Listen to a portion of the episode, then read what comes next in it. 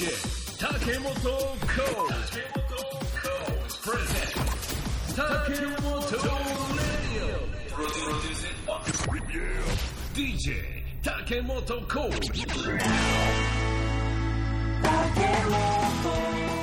はいどうも竹本ラジオでございますさあ今回はですね、えー私の大親友に、えーゲストで来ていただきましたでは自己紹介をお願いしますえー、どうも2回目で大親友のひなこです。よろしくお願いしますさあ、えーナンバー2.5主催をされております、ひなこさんでございますよろしくお願いしままあ、舞台をやりつつ、まあ、自分でもそのえーナンバー2.5という、まあ、会社というか、まあ、エンタメ集団す。そうですね。もうこれをもう主催をされてるとはいいうことですけども、えー前回ねあの急な SNS でのオファーをいただいてで、まあ、いきなり、そうですね。まあ、インタビューするに至りまして、はいそして、えー9月2日から9月4日まで、えーステージプラスという天王寺駅徒歩4分のこの小屋であります、えー舞台についていろいろお話を伺ったんですけれどもひなこさんおもろいやないかいとい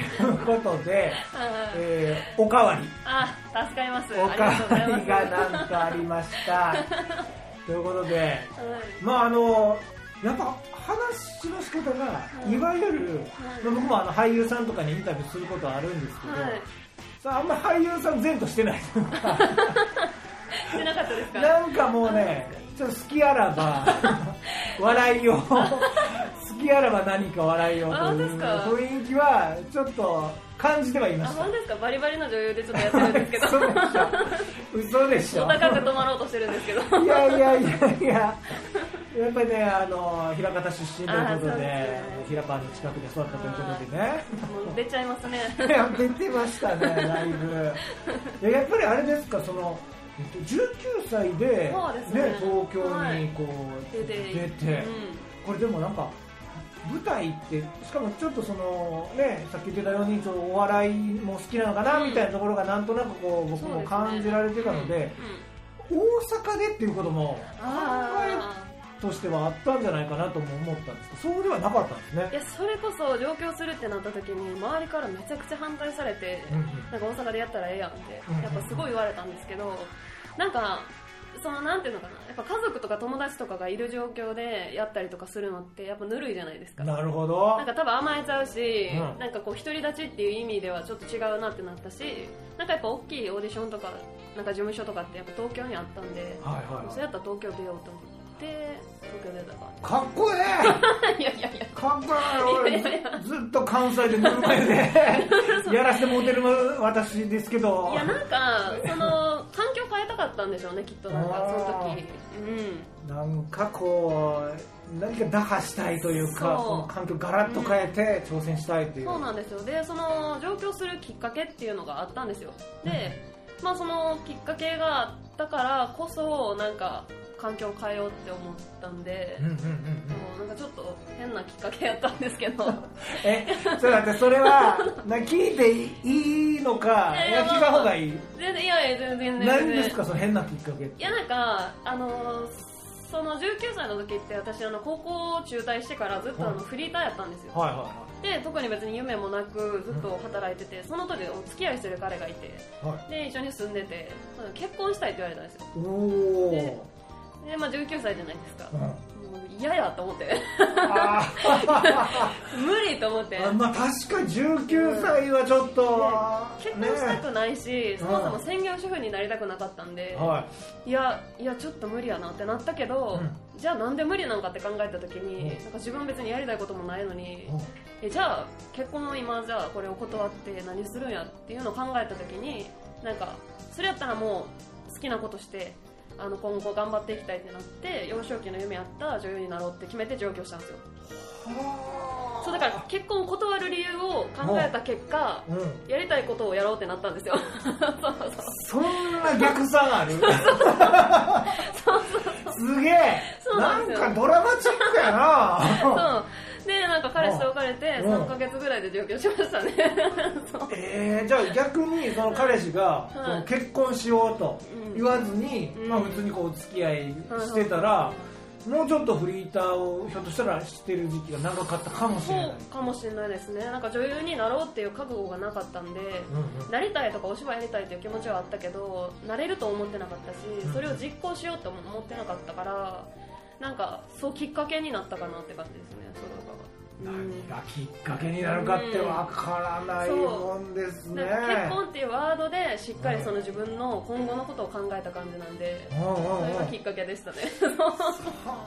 そう。えでも、まあ、言ったらその一言があってあやっぱりこう。やりたいことやろう。ってなって、う。んでまあ3ヶ月で出たってことはですね、は家探すのもさい、はい、結構時間かかったりするじゃないですかそうですね。そその中でボンと行ってうん。何したんですか？最初。え最初なんかあの、まあ、知り合いというか友達が、あの東京の方におってでたまたまそのルームシェアしてたけど友達が抜けたから、うんちょっとあの家探す間やったらいいよみたいな感じになったんでそこにまあちょっと1ヶ月ぐらいいさせてもらって、うんうん。その間に家決めてバイト決めてみたいな。感じでへでその間に原宿練り歩いて、うん。スカウトされるやろうと思って。すげえ。そしたら表参道でスカウトしていただいて。マジで？で最初のなんかモデル事務所みたいなのに所属させてもらってそこから活動開始って感じですかすごい スカウトされるやろ思って。歩いてる人います？しかも大阪から行っいてやなんか東京イコールその時田舎もんやしなんか原宿とか表参道でよくなんかこう芸能人でスカウトされてるじゃないですか。いや聞く聞く。いやだから、うん。まあ歩いとったら、うん。どっかどっか声かけられるやろみたいな。その時はそのやっぱり普段着でねスウェット上下で歩いてるわけにはいかんわけじゃないですか。その時はやっぱちょっとこうパシッと決めた。いやその時の一丁羅は多分着てたんですよ。でも今考えたらめっちゃダサいと思う。多分大阪にいる時の一丁羅やから。全然ダサかったけど。かうんうんでもまああのそれでスカウトしていただいてそっからって感じですかね、うん。えー、あじゃあそのスカウトされて、まあ、そこに入って、はい。とりあえずはまあ東京にいてる間、うん。その体調崩したりするまで、うん。まあ、2.5立ち上げるまではもうそちらの事務所にいや事務所もそこのがモデル事務所だったんで1年ぐらいそのレッスン受けたりとかして、うん。でもやっぱモデルのお仕事が多かったんで、まあ、はいそのお芝居がしたいということで、うそこは辞めてまた別の事務所に入って活動してたりとかもしてたんですけどおそうなんですよね。だから意外といろんな感じでやってましたね。なんかプロフィールちょっとこう出演した作品とかうん。見てみると、まあそのそれこそ地上波のねそうですね。こう、うん。あこれ聞いたことあるみたいなものにも出てらっしゃったじゃないですか、なんか本当にちょこちょこ出してもらえるようになった、うん。なってきてる時に病気になっちゃって。これがね そうなんですよね。運命っていうのは何を仕掛けてくるのかという。病気になったのが多分24ぐらいの時。発覚したのが4ぐらいなんですけどその時にちょうどやっぱちょこちょこ出していただけるようになり始めてた時だったんで結構あの2年っていうのはすごい痛いロスやったんですけーど長いですよね、えでもその2年間はいわゆるこのコロナ禍みたいな。ああそうなんですよね。結局、ね、うん。そういう時期にもちょっと入ってたからそう。そうそうそう良くも悪くもというか。ちょうど本当に手術がするぐらいの時にコロナがこうマックスやったんで、うんうんうんうん。だから本当は1年ぐらいで復帰する予定やったんですけどコロナもあってトータルで2年って感じだったんですけどはあ。そうそうそういろいろ重なってねなんかあっという間に年取ってましたね。いやいやいや。それでも2年でしょもうこの目の前のおじさんをどう思ってんのこれもうあっという間に年取りましいたねやいやたらいやいや。7年も。はい。やでもさそっから、まあ、言ったら、えっと、事務所の仕事はまあね、言ったら病気になるまで順調にこううん。出させてもらえるチャンスもありつつで、まあ、病気も、まあ、治って、い、でそのままその事務所にいるっていう選択肢でもよかったんじゃないかなと思うんですけどまだそこにもきっかけがあったんですか？うん、なんかそこの事務所自体がダメやったとかではないんですけど、やっぱりその思ってるように仕事がうまくいかへん時期もあってその時にまあ喉の病気が分かってっていうので一回自分の中でなんかここはもう一回こう全部遮断して活動を休むんやったらもう全部遮断した方がいいなってなったんですよ。で結構こう喉の病気が分かってからもワークショップ行ったりとかオーディション受けたりとかも結構してたんですけどそこでやっぱりこう喉のことをきっかけにこういろんなこと言われることが増えて結構病んでしまった時期があったんですよね。はい。だからこのままやってたら多分やめてしまうかもしれないし活動をする気力がなくなると思って一回こう買ってやめてっていう感じだったんですけどはいそうそうそうそうなんですよね。一旦止まる必要があるなっていうのをなんかこうもう本能的にそうなんか事務所のプレッシャーとか、うん。そのオーディションを受けられへんストレスとかでこうもっと病んでしまうって思ってしまってうん。一回その全部やめてもう自由に一回休みたいなってなってこうやめちゃったんですけど。